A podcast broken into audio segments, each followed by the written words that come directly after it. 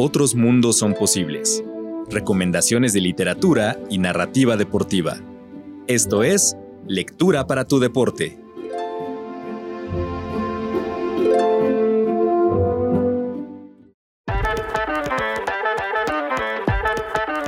Para aprender más, te recomendamos en Literatura para tu deporte, Pelota de Papel.